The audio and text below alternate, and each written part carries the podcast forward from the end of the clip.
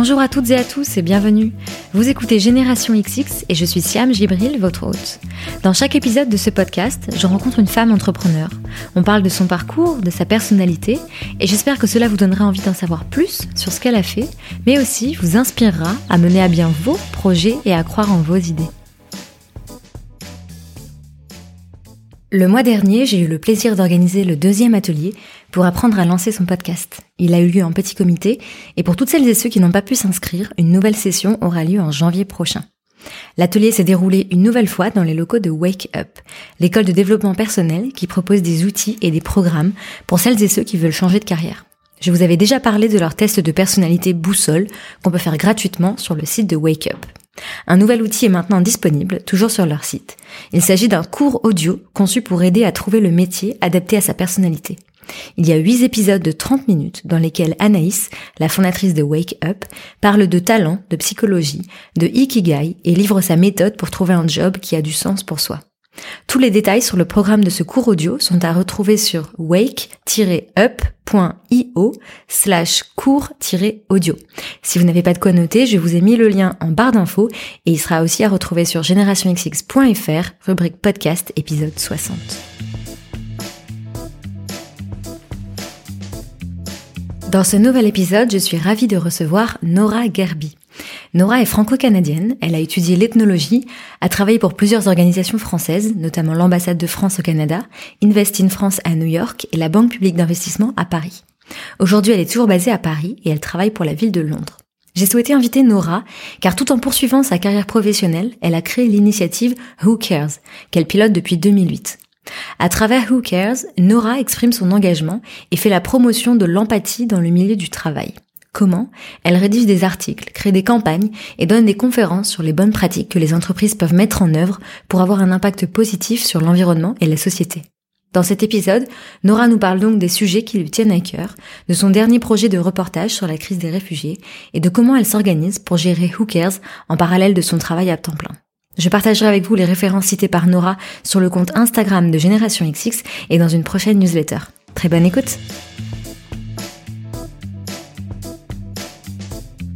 Bonjour Nora. Bonjour. Merci de m'accueillir dans ton nouveau bureau. Tu viens de commencer un, un nouveau job. Oui. Euh, tu travailles maintenant pour euh, le gouvernement britannique, c'est ça? La ville de Londres. La ville de Londres, Précisément. exactement, Mhm. c'est ça. Avant ça, tu as travaillé pour euh, le gouvernement français, enfin pour des institutions euh, françaises. Tu as habité en France, au Canada, aux États-Unis. Tu as passé tes étés en Algérie. Tu voyages beaucoup. Et je me suis dit que pour commencer, euh, le sujet qu'on pouvait aborder, enfin qu'on pouvait aborder, c'est un gros sujet, mais en tout cas dont on peut parler ensemble, c'est le sujet de l'identité. Et je voulais savoir quel est ton rapport à ce mot? Est-ce que justement d'avoir vécu dans plein de pays, est-ce que ton identité, j'imagine qu'elle est multiple. Est-ce que tu te sens plus d'une culture ou d'une autre? Qu'est-ce que c'est ton rapport à l'identité? Oui, euh, un sujet qui m'intéresse beaucoup. Euh, c'est d'ailleurs euh, mon sujet de d'études euh, au Canada sur l'identité culturelle canadienne. Mm. Comment est-ce que les entités culturelles arrivent à faire la promotion et, et à cultiver, à conserver une identité culturelle canadienne, qui est un pays aussi très complexe dans Mhm. sa culture, dans son identité. Alors, je suis franco-canadienne, euh, bilingue, biculturelle. J'ai vécu plus en Amérique du Nord qu'en Mhm. France. Mhm. J'ai passé mes étés de 0 à 10, 11 ans, euh, en effet, en Algérie, à Alger, en périphérie d'Alger, dans une maison euh, au bord de l'eau que mes parents ont construit. C'était un peu avant la, la guerre civile. À partir de la guerre civile, euh, on pouvait plus y aller. Donc, je passer mes étés euh, au Canada, notamment dans les summer camps. Mhm. Et oui, et donc j'ai j'ai fait mes études à Calgary, euh, de la famille à Toronto, et ensuite euh, ensuite je suis venue vivre à New York pendant euh, presque 8 ans, 9 ans, et j'y suis toujours euh, très fréquemment. Je suis un peu entre les deux. J'ai toujours, en fait, j'ai toujours été entre deux pays, même si je me sens fondamentalement canadienne. Et très récemment, depuis que j'ai commencé ce travail, je me suis rendu compte de mon attachement à la France. Donc oui, pour revenir à ta question, l'identité culturelle, c'est un sujet qui me qui m'intéresse beaucoup et qui est, je pense, euh, quand il y a un déficit d'identité culturelle, ou enfin de, de, de possibilité d'expression de cette identité culturelle, même si elle est multiple, je pense qu'elle peut être la source de conflit ou de, de mal-être. Donc je vis euh, mon identité culturelle avec toute sa toute sa diversité, toute sa multiplicité. Et tu dirais que en toi, il y a quoi de Canadiens, de Français, d'Américains, de pour le, la partie canadienne, je dirais que j'ai toujours dit, sans aucune prétention, hein, que je ressemble au Canada. J'aime beaucoup son côté euh, vaste, un peu rugueux parfois, euh, froid mais extrêmement chaleureux. Et puis, euh, oui, assez grand dans sa façon de voir les choses, euh, très, et puis extrêmement proche de la nature. C'est pour la nature pour moi, c'est un élément essentiel. Et euh, je travaille d'ailleurs sur quelques écrits là-dessus, euh, sur l'intelligence environnementale. Mhm. Comment est-ce qu'on focus en fait aujourd'hui sur l'intelligence euh, artificielle, euh, mais comment est-ce que dans mon travail, bon, bien sûr, on focus sur l'intelligence émotionnelle. Et là, je commence à faire un peu de recherche, à échanger avec des gens sur l'intelligence environnementale. Donc euh, la partie nature pour le Canada, pour la France, je dirais mon goût pour l'écriture. Euh, la partie américaine, euh, côté euh, extravagant dans le bon sens du terme. et enfin, avec l'âge, de plus en plus, je me considère, je me rapproche plus d'un point de vue appartenance, identité culturelle, je me sens de plus en plus africaine. Mhm. C'était important pour moi qu'on commence par euh, ce sujet parce que je pense que c'est un fil conducteur en fait entre toutes tes expériences et comme tu mhm. disais l'identité c'est un sujet qui t'intéresse beaucoup. Mhm. Tu as étudié justement euh, l'ethnologie. Oui. Et ça, tu pensais en faire ton métier ou est-ce que c'était une première façon de t'ouvrir de manière plus académique à ce sujet qui t'intéressait? Qu'est-ce que tu voulais en faire en fait? En fait, je me suis focus sur l'ethnologie ibéro-américaine, amérindienne. Mm. Donc, j'ai beaucoup travaillé euh, avec les Premières Nations, notamment au Canada. Mais avant ça, je me suis focus sur l'ethnologie ibéro-américaine. Donc, j'ai beaucoup travaillé et fait de la recherche sur les groupes euh, indigènes euh, en Colombie, notamment avec les Chipchas, les Aztèques, les Mayas connaît, les, au Pérou, les, les Incas. Et ensuite au Canada, Calgary, j'ai beaucoup travaillé avec les Premières Nations. Euh, toujours dans le même objectif, en fait, de démontrer le rapport à la, justement, encore une fois, cette intelligence environnementale, le rapport à la nature. Comment est-ce que ces, ces groupes arrivaient à structurer une économie, une culture, des pensées multiples autour de, de cette culture qui, qui est extrêmement proche de la nature? Aujourd'hui, on parle beaucoup d'économie circulaire. Euh, mais une des premières choses que j'ai appris avec les Premières Nations, euh, les CRI notamment en Alberta, c'est que l'économie circulaire, la loi du cercle, euh, est quelque chose de très très importante pour les Premières Nations. On part du principe que le cercle est partout dans la nature, la lune, la terre, le ventre rond d'une femme enceinte mhm. et qu'en fait le côté circulaire des choses est par nature le, le meilleur moyen de d'avoir euh, un échange notamment économique. Donc il y a beaucoup de fondamentaux qu'on retrouve aujourd'hui. On essaie de se rapprocher un peu plus, je pense, d'une relation euh, plus symbiotique avec la nature étant donné la situation dans laquelle on se trouve. Donc euh, oui, l'ethnologie, c'était une passion en effet. Je pense que en essayant de comprendre l'humain, dans toute sa diversité. On apprend énormément de choses sur euh, sur le business, sur le commerce, sur. Euh, Donc pour toi, c'était un premier pas vers euh, après peut-être d'autres études. C'était pas forcément, t'allais pas forcément faire ton métier en fait. J'aurais pu, j'aurais aimé en faire mon métier, mais je j'avais d'autres idées en tête. Je pense qui étaient en train de germer à ce moment-là. Mm-hmm. Et c'était quoi du coup ces idées? En fait, l'idée, j'ai toujours essayé de trouver un moyen d'allier philanthropie et business. C'est mm-hmm. toujours un sujet pour moi, mm-hmm. même même petite. J'ai l'impression que c'est un sujet, la philanthropie, dont on parle plus en Amérique du Nord qu'en France. Oui. Euh, Alors, la philanthropie, c'est au sens très large. Moi, je parle plus de enfin moi je fais vraiment la promotion du terme caring mm. ce que ça veut dire comment est-ce qu'on peut l'appliquer au quotidien dans notre travail dans nos communautés dans nos écoles mm-hmm. euh, donc oui la oui moi je prenais philanthropie au sens plus euh, euh tout ce qui va être euh, charité enfin les gars de charité ce genre de choses c'est un des aspects oui en effet oui, qui est pas le seul mais oui, le, le caring, je, enfin, je pense que on a beaucoup plus de, de valeurs et d'idées qui peuvent être inclus dans le concept du caring au sens plus large. Ça ouvre un peu plus de d'horizon. Et toi, comment tu le définirais? Parce que du coup, le care, c'est le soin. Oui. Euh, tu le disais dans, dans une autre interview que c'est vrai que c'était un terme qu'on utilise beaucoup dans la médecine, par mhm. exemple. Mhm. Et toi, tu lui donnes quel euh, quel sens? Euh, Je parlais récemment avec quelqu'un justement de ça. C'est vraiment c'est la promotion de l'empathie. L'empathie, de la compassion dans le milieu du travail. Alors ça a commencé dans le milieu du travail, après ça s'est étendu dans d'autres milieux. Euh, D'essayer de voir quelles étaient les bonnes pratiques dans le milieu corporate, mhm. qui pouvaient être des pratiques qui allaient euh, et qui étaient basées sur l'empathie et qui permettaient en fait d'avoir une croissance positive euh, en termes de revenus, mais pas seulement en termes de revenus, de trouver euh, une preferred charity, donc une une fondation qui pourrait devenir un des socles du, du développement d'une entreprise. Donc ça a commencé comme ça. Euh, ça a vite évolué sur voilà sur des questions d'empathie et de compassion.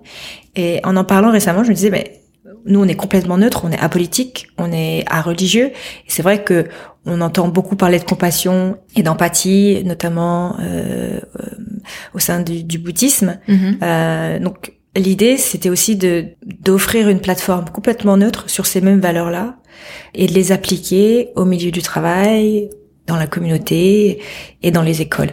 Donc le, le caring au sens large, c'est dans ce que on essaie de mettre en avant, c'est vraiment c'est la promotion de l'empathie et de, de, la compassion d'une façon nouvelle, des, des, valeurs en fait qui sont pas utilisées, euh, qui ne sont pas qui sont pas promues aujourd'hui. Mhm. Du coup, quand tu dis on, effectivement, je l'ai pas précisé, mais donc c'est dans le cadre de Who Cares, oui. l'initiative que tu as lancée. -hmm. Tu l'as lancée il y a combien de temps déjà? Euh, euh, Who Cares est né en 2008 à New York. Ouais. Alors avant, j'avais déjà travaillé sur quelques sujets où j'avais juste déjà structuré un peu l'offre de ce qu'on propose. Mais oui, c'est né en 2008 à New York. Mais donc avant de fonder cette initiative, -hmm. Comme tu le disais, donc tu as étudié l'ethnologie et ensuite tu avais donc déjà cette idée d'allier donc philanthropie et business. Mm -hmm. Tu as pas mal bossé dans le business aussi au Canada. Mm -hmm. Donc c'est à ce moment-là où tu as commencé à travailler pour la France. Oui. Et là, est-ce que euh, tu avais un plan de carrière? Est-ce que tu voyais un peu comment justement tu allais pouvoir euh, exprimer toute ta sensibilité autour de l'identité, de, du care comme tu dis? Comment tu as évolué un peu dans ces premières années de ta carrière?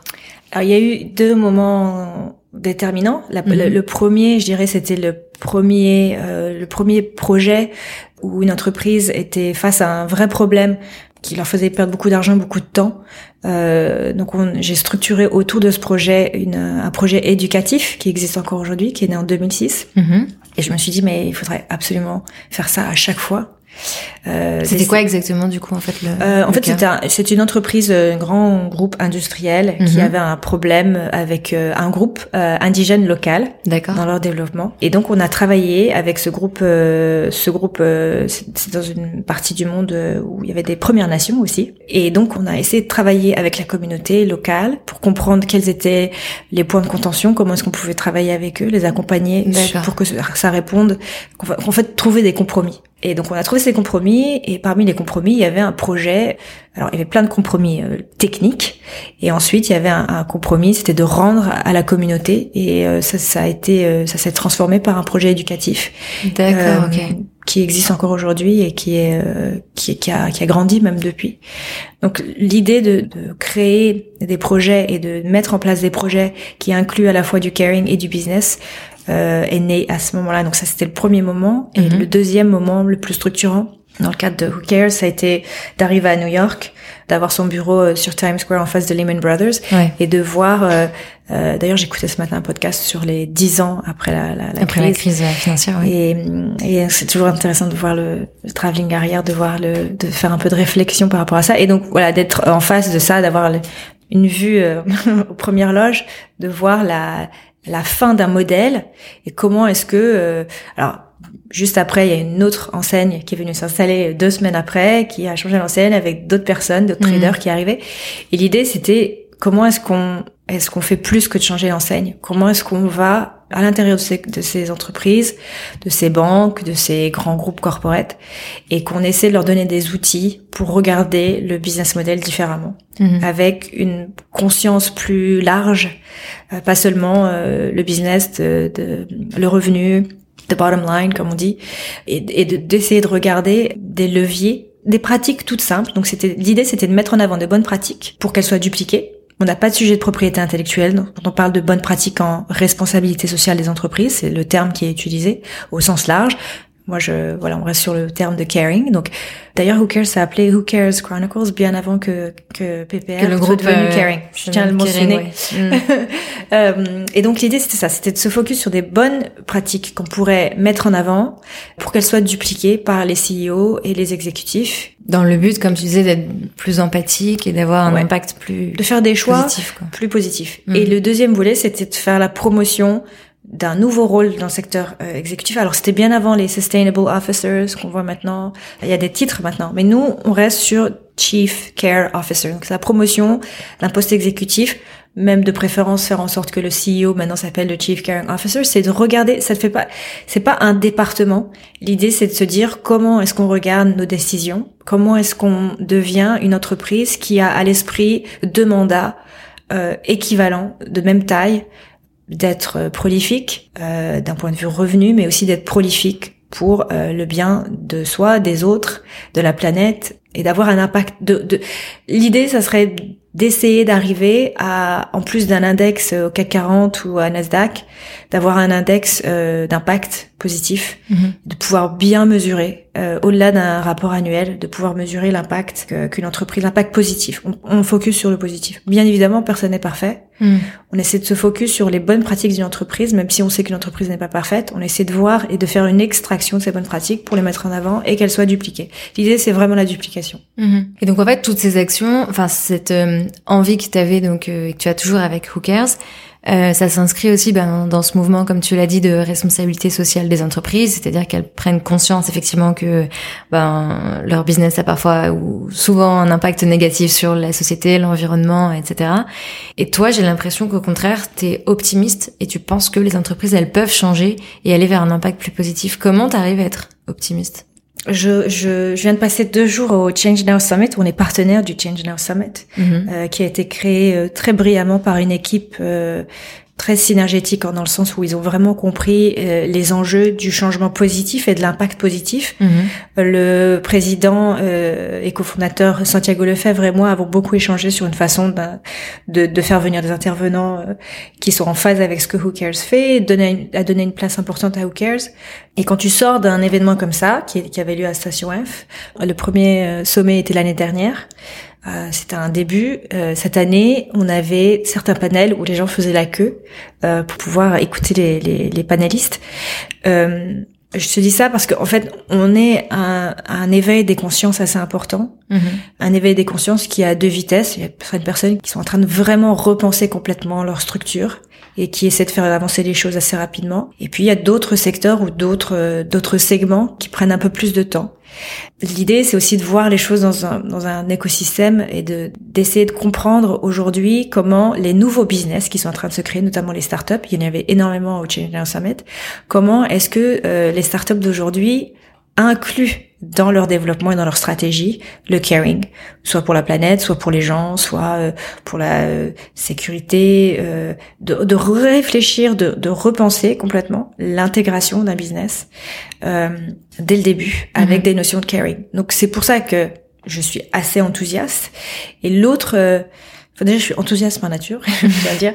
Mais je pense aussi, alors bien sûr, il y a des, il y a des données qui sont alarmantes. Il y a des choses qui font un peu mal. Euh, il y a des choses qui sont un peu décevantes, en effet.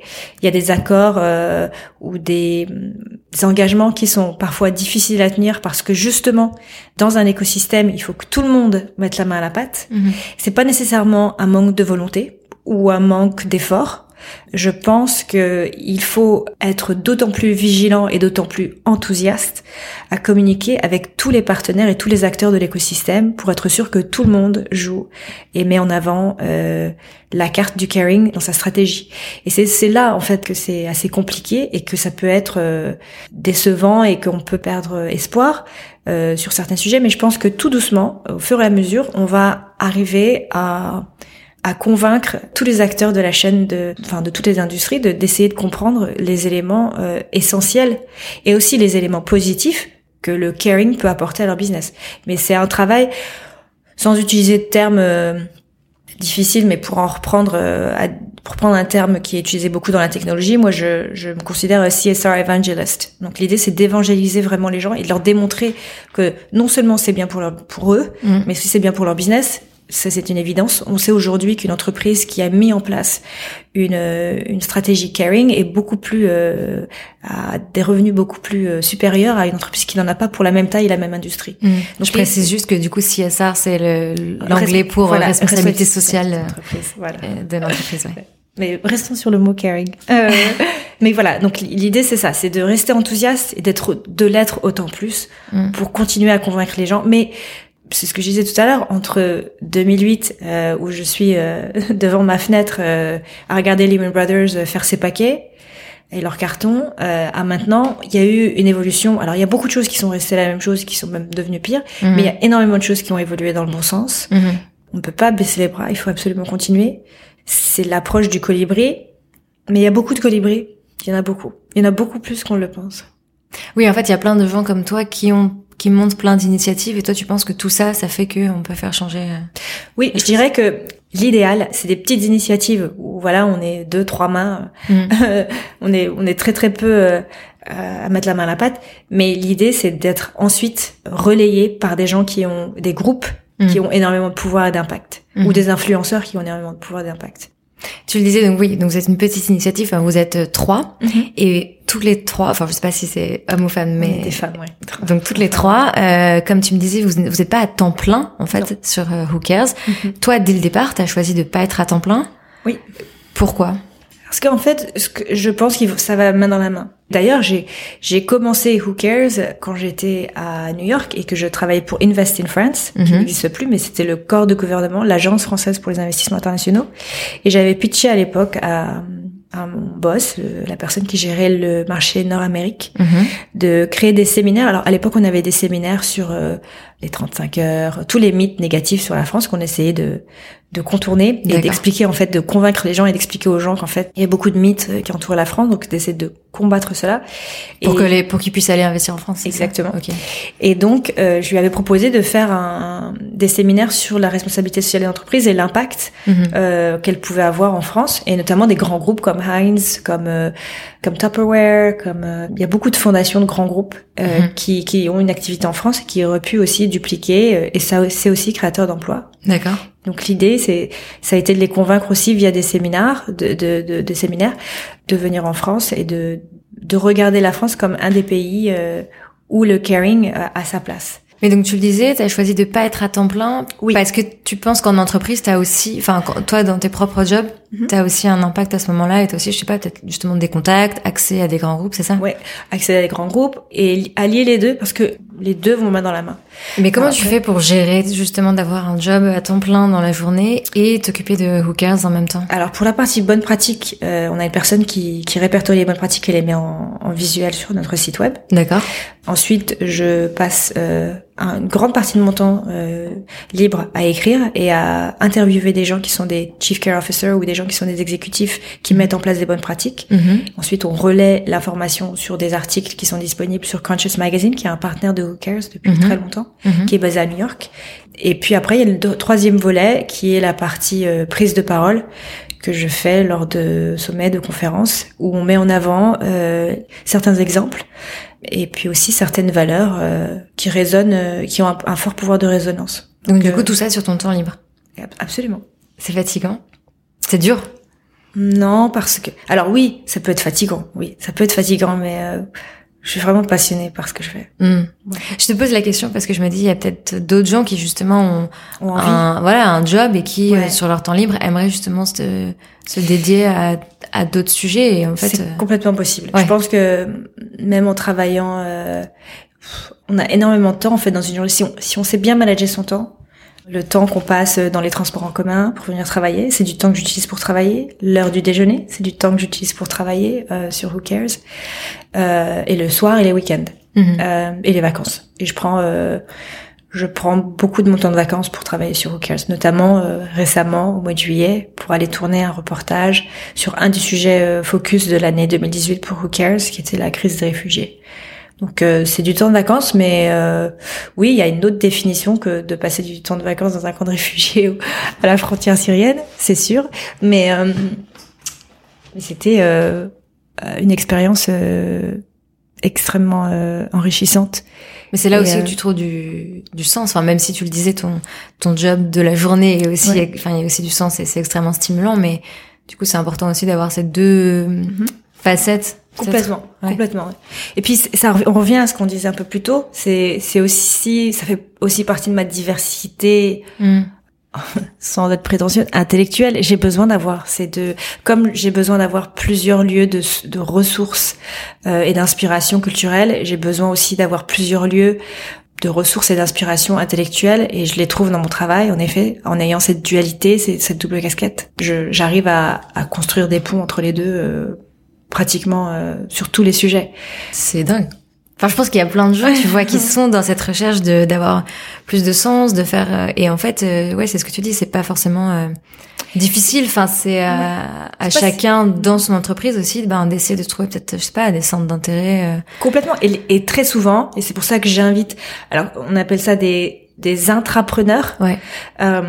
et très souvent, les entreprises, quand elles ont connaissance de l'action, euh, elles sont très ouvertes en fait à ces, ces activités parce que très souvent, elles, euh, quand on emploie quelqu'un, on a envie de l'avoir dans son équipe pour des raisons euh, qui font sa personne dans son mmh. ensemble. Mmh. Donc, euh, il suffit juste de bien structurer, de bien répartir le temps et puis si ça fait aussi partie d'un hobby, écrire pour moi c'est un hobby, même si j'ai pas, je dédie pas tout le temps que je voudrais, mais oui. Pour revenir à ce que tu disais, je vais citer l'exemple de quelqu'un euh, qu'on a mentionné dans le documentaire qu'on a créé et euh, qui est Laetitia Calcamo. Et euh, Laetitia Calcamo, elle, euh, elle travaillait, elle travaille plus pour Maison Margiela, mais elle a créé à l'intérieur de Maison Margiela, la maison de couture, un programme qui s'appelle Va faire cuire à neuf oui. et, mhm. euh, et qui se focus justement sur euh, la crise des réfugiés en France. Et on invite les gens à regarder ce qu'elle fait, puisque localement, on a quelqu'un qui s'est engagé euh, dans le cadre de son travail à dédier une grosse partie de son temps libre à, à contribuer au bien-être des réfugiés qui sont en France, notamment mhm. à Paris. Mhm. Donc c'est possible, oui. Et d'ailleurs, j'invite, j'en profite pour inviter les gens à réfléchir à ce qui les, à ce qui les énerve. Euh, si c'est les déchets, euh, la, la, gestion des déchets, si c'est la mode euh, éthique ou si ce qui est, enfin pas que ça les énerve, mais s'il y a des choses qui les engagent et qui les qui les troublent, mhm. d'essayer de se positionner sur ces sujets-là, oui. Et de pas avoir peur en fait d'exprimer toutes les identités qui font une personne en fait. Absolument. Et, c'est tout à l'honneur de, et c'est tout à l'avantage de ces, parce qu'on, c'est une opportunité aussi de rencontrer des gens, d'apprendre des choses sur des secteurs qu'on connaît pas, de pouvoir nourrir une curiosité saine mm. euh, sur plein de sujets qui sont d'actualité et qui, de toutes les façons, ont besoin d'un maximum de personnes pour pouvoir euh, arriver à quelque chose de masse critique qui nous permettent de voir des, de l'impact positif. Mais on pourrait aussi se dire, ok, il y a des sujets qui m'énervent ou qui me tiennent à cœur, mais euh, je me sens pas légitime parce que j'ai pas les connaissances, parce que tout ça. Toi, qu'est-ce que tu réponds à ça? Alors la légitimité, c'est un sujet. On pourrait faire tout un podcast là-dessus. euh, très souvent, on, on, me demande mais pourquoi vous avez créé Who Cares? Mais pourquoi? Euh, Qu'est-ce qui vous a donné cette idée? Pourquoi est-ce qu'on décide un matin de créer une entité qui met en avant des bonnes pratiques et qu'on décide de faire la promotion de l'empathie dans le milieu du travail? Très bonne question.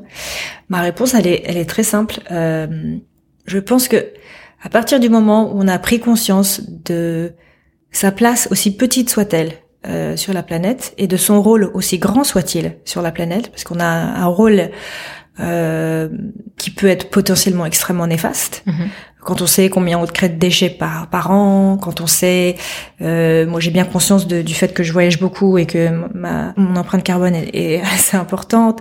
Euh, quand on a conscience de ça et qu'on a eu aussi l'occasion dans, le cadre de mon travail de pouvoir être exposé à des chiffres assez alarmants sur euh, l'évolution de ces chiffres et de, de l'impact négatif que l'être humain, euh, tous les êtres humains, euh, alors dépendamment des endroits où on vit, on a un impact plus ou moins négatif, plus ou moins important. Mm-hmm d'avoir été, euh, sans trop rentrer dans le détail, euh, dans des situations où j'ai pu observer euh, la difficulté d'être dans une situation où on a un déficit d'empathie.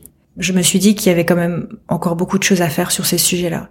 Et je pense que c'est très facile aujourd'hui de tomber dans des situations ou de vivre des situations où on est malheureusement euh, soit la victime, soit le le spectateur de choses qui pourraient être changées si on donnait juste quelques petites clés de base pour euh, rétablir la capacité à l'être humain d'être empathique. L'empathie, aujourd'hui, on sait que c'est, il y a beaucoup de recherches qui, qui est faite autour de ça. C'est un muscle, c'est un peu comme un muscle et qui, peut croître. Mhm. Et on a eu dans l'histoire euh, énormément d'épisodes où on avait un déficit d'empathie très très important, avec des conséquences terribles. Aujourd'hui, euh, l'idée, quand on voit par exemple, je, l'ai cité beaucoup comme exemple, mais bon, c'est quelque chose qui est un exemple qui, qui, résonne avec beaucoup de personnes. Quand on voit la Coupe du Monde à 20 ans d'écart, avec ce sentiment de communauté, euh, quelles que soient euh, les origines, euh, enfin tout l'aspect socio-économique, etc., et qu'on arrive tous à s'entendre sur une victoire C'est la victoire de l'homme sur sur, l'homme, sur sa capacité à se sentir proche de l'autre. Et euh, après, je suis pas Mère Teresa. Hein. Je dis simplement que aujourd'hui, euh, on est à un moment de l'histoire de l'humanité où il faut qu'on trouve tous ensemble des solutions qui marchent pour tout le monde. Et donc pour toi, en fait, d'être juste d'être confronté à ces sujets, ça rend légitime en fait à s'y intéresser et à agir. Complètement. Après, ma légitimité, c'est quoi? C'est euh, d'avoir euh, grandi entre, d'avoir eu la possibilité. D'ailleurs, euh, il y a un livre j'ai écrit un, petit livre très très simple que j'utilisais très souvent dans des écoles à New York pour faire des workshops. Euh, on fait beaucoup des, des, workshops aussi avec les écoles sur justement l'empathie. L'histoire euh, tourne autour d'un épisode où j'ai vu mon oncle euh, dans les années 80 lors d'une pénurie d'eau qui a duré plusieurs jours ouvrir le portail de, de sa résidence et laisser les, les gens du village accéder à un puits pour avoir de l'eau et il y avait vraiment plus d'eau depuis plusieurs jours dans un village et pour moi ça a été au fur et à mesure des années, c'était un c'est l'exemple que j'ai cité dans, dans, les écoles, puisque les enfants qui avaient en face de moi avaient le même âge mhm. que moi quand j'ai vu cette, cette, chose arriver. Et donc je raconte cette histoire, et pour moi c'était une métaphore. L'idée c'est que est-ce que nous, en tant qu'être humain, on est tous un peu un puits, et comment est-ce qu'on ouvre la porte vers notre capacité C'est là où on revient à l'idée du colibri. On a tous une capacité à ouvrir notre savoir-faire, notre notre aider et donner du temps ou être avoir une approche plus empathique quand on redistribue une pensée, une un revenu. L'empathie c'est quelque chose. Alors très souvent on a le côté négatif, les gens qui prennent euh, the tree hugger, les gens qui prennent leur des arbres dans leurs bras, euh, qui sont euh, non non moi je suis pas du tout dans cette oui, un petit côté très hippie, très idéaliste. moi je suis très business, je suis très focus sur le business. Comment est-ce que je suis fascinée par le business, mm. mais je suis fascinée aussi par la capacité d'un business à avoir à la fois euh, un revenu positif, une balance positive extrêmement importante, mm. et de la même façon lui mettre en face une balance impactante extrêmement importante. Et pour moi, l'entreprise de demain, c'est ça. La ville de demain, c'est ça. La communauté de demain, c'est ça. L'école de demain, c'est ça. Et je serai toujours enthousiaste pour faire la promotion de ça. donc tu le disais, euh, tu as choisi le très bon mot, évangéliste, donc c'est ce que tu fais avec Hookers, tu justement toutes ces idées, tous ces travaux que tu mènes, tu vas les présenter, en parler. Tu l'as dit aussi, un des, ce que tu as fait récemment, c'est un, donc un, un film, enfin un, film court, oui. euh, soit un documentaire. Mm Je sais pas si du coup il sera disponible en ligne. Enfin, je sais pas comment on pourra le voir, mais tu, tu me diras mhm. d'ici là. Comment t'as choisi ce sujet? Qu'est-ce qui t'a touché? Et tu, du coup, je l'ai vu avant qu'on commence à, à, discuter. Il y a une phrase de Frida Kahlo qui euh, ouvre ce documentaire et j'aimerais bien que tu m'en parles. Oui. Alors le, le, le nom du film s'appelle Indigo. Oui toute l'idée du film est basée sur la, la, thérapie et de la couleur. La thérapie de la couleur, comment est-ce qu'on arrive à, à, exprimer ses sentiments, ses émotions par la couleur? C'est des travaux que j'avais beaucoup fait, notamment avec l'école. Je, je fais partie aussi d'un groupe où on a créé une école en Haïti mhm. et je suis très investie dans ce projet qui, est, qui a maintenant 12 années d'existence et euh, j'avais créé au sein de dans le cadre du programme académique de l'école un projet de, de, thérapie euh, autour de la couleur. Alors l'école en Haïti existait bien avant le tremblement de terre, mais ces outils ont été très utiles après le tremblement de terre pour, pour pouvoir exorciser toutes les, les craintes et les peurs que les enfants avaient encore et les traumatismes. Okay. Et donc j'ai voulu utiliser la même méthode euh, pour parler de la crise des réfugiés. Je parle de la crise des réfugiés au sens large. Il se trouve que par un concours de circonstances et aussi par rapport à certaines données, euh, le Liban est un des pays au monde qui accueille le plus de réfugiés euh, aujourd'hui. Mm. Et donc, on avait la, la possibilité, alors après euh, plusieurs euh, démarches, euh, d'accéder à un camp de réfugiés qui est situé juste à la frontière syrienne, au Liban, dans la Bekaa Valley. Et l'idée, donc, c'était d'avoir, de donner une voix à ceux qui n'en ont pas, à savoir le dans les 68,5 millions de réfugiés aujourd'hui, ce qu'on considère des réfugiés, donc il y a plusieurs dénominations, euh, plus de la moitié sont des enfants.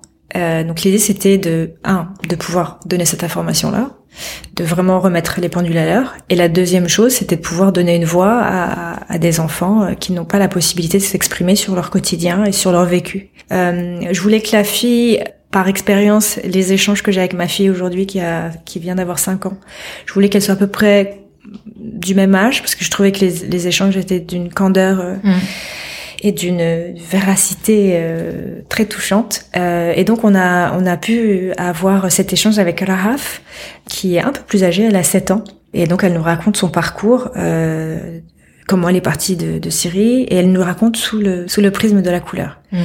Et le titre Indigo vient de alors la couleur de la couleur de base de Who Cares. Euh, notre couleur c'est le rose. C'est le rose. On sait aujourd'hui que c'est la couleur de l'empathie.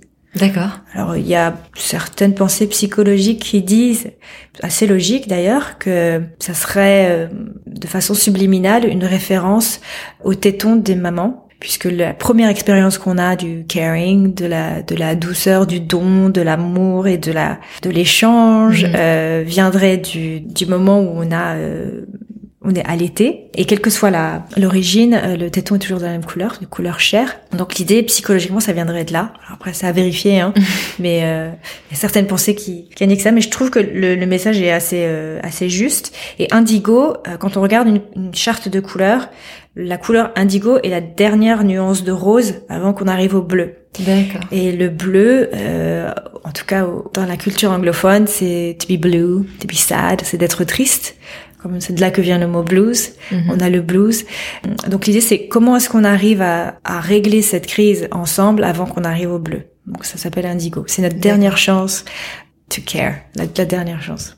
Mais justement, je voulais que tu me dises aussi la, la citation du coup que tu as choisie pour introduire Oui, le- alors la citation de, de Frida Kahlo, c'est d'ailleurs, je pense qu'elle a été un des maîtres euh, qui a su euh, vraiment euh, capturer l'essence du message par la couleur Mm.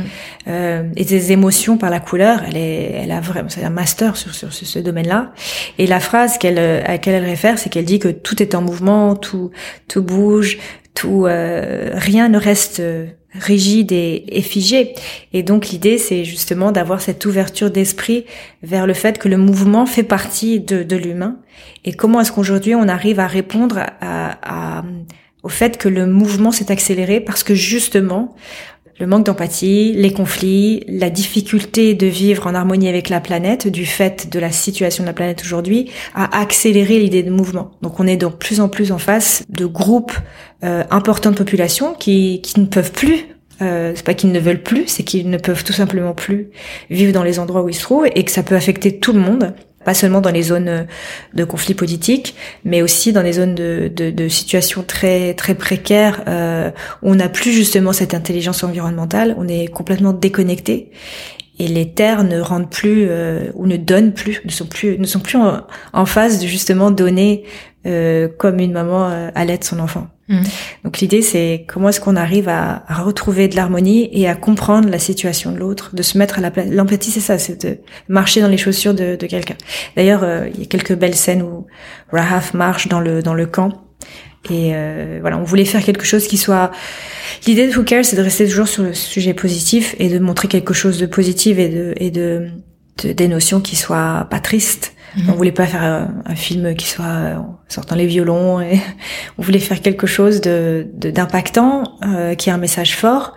Euh, mais mais euh, j'ai une de mes amies qui m'avait dit il y a très longtemps et euh, elle est elle est coiffeuse professionnelle et elle a choisi pendant un temps d'aller former des coiffeuses dans les favelas à Rio. Et elle m'a dit très joliment, j'ai trouvé tout beau là-bas, même la misère, je la trouvais belle. Il y avait quelque chose de, même la difficulté, les, moments difficiles étaient beaux parce qu'il y avait un tel échange humain tellement fort que même ces moments-là, même si difficiles, étaient beaux. Donc je pense que notre capacité à très souvent il y a une autre référence aussi qui, me- qui me parle beaucoup euh, qui est euh, le film de Terry George sur euh, sur le Rwanda Mhm. qui date maintenant mais euh, il dit très justement euh, il y a une scène du film où Jo- Joaquin Phoenix dit euh, personne n'a envie de voir euh, des gens mourir à 20h le soir en mangeant leur dîner Mhm. donc euh, je pense qu'il y a aussi euh, une possibilité de, de transmettre du contenu qui soit esthétiquement positif, qui, qui donne un message fort, qui donne envie aux gens de se mobiliser, sans avoir à être euh, alarmiste ou ou, euh, ou briser le cœur des gens. Je pense que on a beaucoup plus à gagner à donner un message et un contenu qui qui reste euh, qui, qui qui reste dans la dans la dignité de l'autre euh, sans faire du sensationnel. Donc c'est ce qu'on a essayé de faire en tout cas avec le film. Mm. Mais tu fais la parfaite transition parce que c'est ce que je voulais te demander. Aujourd'hui, pour toi, pour Cares, tu penses que la meilleure façon d'avoir un impact, c'est de passer par le contenu Mhm. et d'en parler et de le faire relayer euh, par le plus de monde possible et si possible des gens, euh, comme tu disais tout à l'heure, qui ont de l'influence, qui ont du pouvoir de faire mmh. passer ces messages-là. Absolument. Euh, c'est d'ailleurs ce que c'est très intéressant parce que quand j'ai partagé avec euh, certaines personnes le, le, film, je disais voilà, on va, on a réussi à avoir les permis, on a, on va tourner là-bas. Il y avait beaucoup de gens qui voulaient venir. Ils disaient ah, j'adorerais faire partie de ce voyage, j'aimerais bien y aller, je voudrais comprendre qu'est-ce qui se passe, comment c'est, c'est quoi un camp de réfugiés aujourd'hui, à mm. quoi ça ressemble, parce que mm. c'est très dans une notion comme ça quand on a des chiffres on entend un journaliste parler et donner des, des données, c'est très difficile de se projeter. Donc l'idée, c'était de créer euh, un film qui permet de voir la vie dans un camp sans alors on n'a pas shooté on n'a pas filmé dans les tentes parce qu'on voulait pas je voulais pas euh, filmer. On a juste euh, l'école à l'intérieur du camp et après, on a demandé aux enfants, euh, on leur avait pour que ce soit un peu fun, parce qu'il fait très chaud dans les camps, notamment l'été, il n'y a pas d'activité. Mhm. Donc on a, on leur avait donné des confettis de couleur bleue et rose, et, euh, et on a fait une espèce de course où on était tous ensemble à, à courir et acheter les confettis pour donner un peu de couleur au camp, et les, les, les parents, comme les enfants, ont, adoré. Et, et c'est comme ça qu'on a pu filmer le camp pour se donner une idée du camp sans être dans le côté euh, euh, on est là juste pour filmer quoi. Donc on a fait un moment de fête en fait mm. autour de ça. Et euh, c'est un moment euh, qui reste un des moments forts en fait. De... Donc oui, je crois beaucoup au pouvoir du contenu, contenu positif, fait avec dignité. Et d'ailleurs, on était les, les filles euh, qui, qui, font partie du film, notamment la Raf, avaient euh, mis ses plus beaux vêtements. Elle avait mis sa couleur préférée. Oui, elle, a un tête avec des voilà, petites euh, plumes. Voilà, elle était très. Elle avait mm. vraiment fait attention à ce qu'elle portait, justement parce qu'elle savait que elle allait transmettre. c'est voilà, c'est c'est une voix à ceux qui n'en ont pas. C'est l'ambassadrice. Pour moi, c'est une ambassadrice des, de la cause des réfugiés et surtout, c'est une ambassadrice des enfants euh, qui sont euh, qui sont oubliés en fait. Pour terminer, je sais que tu médites beaucoup, je sais que tu mhm. t'intéresses beaucoup à la vie spirituelle, mhm. tu écoutes plein de podcasts et tout. Qu'est-ce que tu aimerais euh, partager pour terminer? Une, une ressource, que ce soit un livre, un film, un podcast à écouter, je sais pas, qui t'a Alors, marqué récemment? Un podcast, je dirais tous les podcasts de d'Oprah sur elle a lancé un nouveau podcast qui s'appelle Masterclass. D'accord. Et le dernier que j'ai écouté, qui m'a vraiment, vraiment bluffé, c'est celui de Jane Fonda. Et notamment un épisode où elle parle de son fameux voyage au Vietnam, pendant la guerre du Vietnam, et qui met en perspective encore plus le pouvoir des médias. Je suis toujours un peu euh, curieuse de voir comment est-ce qu'on peut utiliser le langage de quelqu'un ou la mission de quelqu'un pour en faire quelque chose de négatif. C'est extrêmement facile, notamment aujourd'hui, de le faire. Donc, euh, elle était partie là-bas sans aucune suspicion, avec euh, les meilleures intentions du monde, et euh, ça s'est transformé comme un des plus gros désastres médiatiques de sa carrière. Elle en parle avec beaucoup d'empathie justement pour elle. Euh, je citerai un autre podcast euh, d'Oprah où euh, Will I Am des Black Eyed Peas euh, dit très justement qu'il prie pour euh, son sa personne du passé et sa personne du futur, my past self and my future self. Voilà, je pense que c'est un, des meilleurs podcasts que j'ai écouté récemment. Puis sinon, il y en a aussi un très bien sur Super Soul de John Kabat-Zinn, qui est un de mes un de mes maîtres à penser en termes de d'approche de vie euh, spirituelle, qui vraiment c'est en fait, je pense que la vraie, enfin en tout cas pour moi, je pense qu'on est en train d'arriver à une nouvelle ère de spiritualité qui est très proche de ce que j'ai appris avec les Premières Nations, qui est, euh, sans rentrer dans le paganisme du tout, de retomber amoureux de la planète et du cycle de la planète. Mhm. J'écoutais récemment quelqu'un qui disait que pendant très longtemps, aujourd'hui, on se focus sur la vitesse de la the speed of light, la vitesse de la lumière, et qu'on a oublié d'être à la vitesse de la vie, the speed of life. Mhm. Et, et je pense qu'on est en train de revenir à ça justement, de se réapproprier le langage de la nature pour pouvoir mieux vivre avec nous-mêmes. Donc c'est pour moi une, un, mode de pensée très important. Et en termes de livres, je dirais que je, je relis beaucoup de choses. En fait, je lis et je relis. Mm. Euh, une nouvelle planète de Eckhart Tolle. J'aime beaucoup Eckhart Tolle. D'accord. Euh, et ouais, après il y a plein de livres. Je, lis beaucoup aussi sur euh, Marie Madeleine. Je suis, un, je suis un peu fascinée par le mm-hmm. personnage, ok, euh, de ce qu'elle représente et de ce qu'elle euh, de ce qu'elle est. Mais euh, voilà, j'ai pas d'appartenance religieuse particulière, mais c'est vrai que la spiritualité et la méditation, je médite depuis plus de 16 ans maintenant. Donc euh, avec voilà, j'utilise plusieurs méthodes, mais c'est vrai que ça me permet aussi de mieux travailler. Ça a été démontré maintenant, hein. on sait que ça permet d'être plus euh, prolifique dans sa façon de, de, de travailler. Euh, donc je dirais que c'est productif aussi, prolifique et productif. Je pense que la méditation est un outil euh, essentiel et c'est une des choses, c'est une des bonnes pratiques qu'on met en avant. Super. Bah merci beaucoup Nora. Merci à toi. À bientôt. Merci. À bientôt. Merci beaucoup à Nora d'avoir partagé son engagement. Pour la suivre, rendez-vous sur le site internet de Who Cares, whocareschronicles.com. Je vous ai mis le lien en barre d'infos et vous le retrouverez sur le compte Instagram de Génération XX. J'espère que cet épisode vous a plu, n'hésitez pas à partager vos réactions. Je vous remercie pour votre écoute et je vous dis à la semaine prochaine.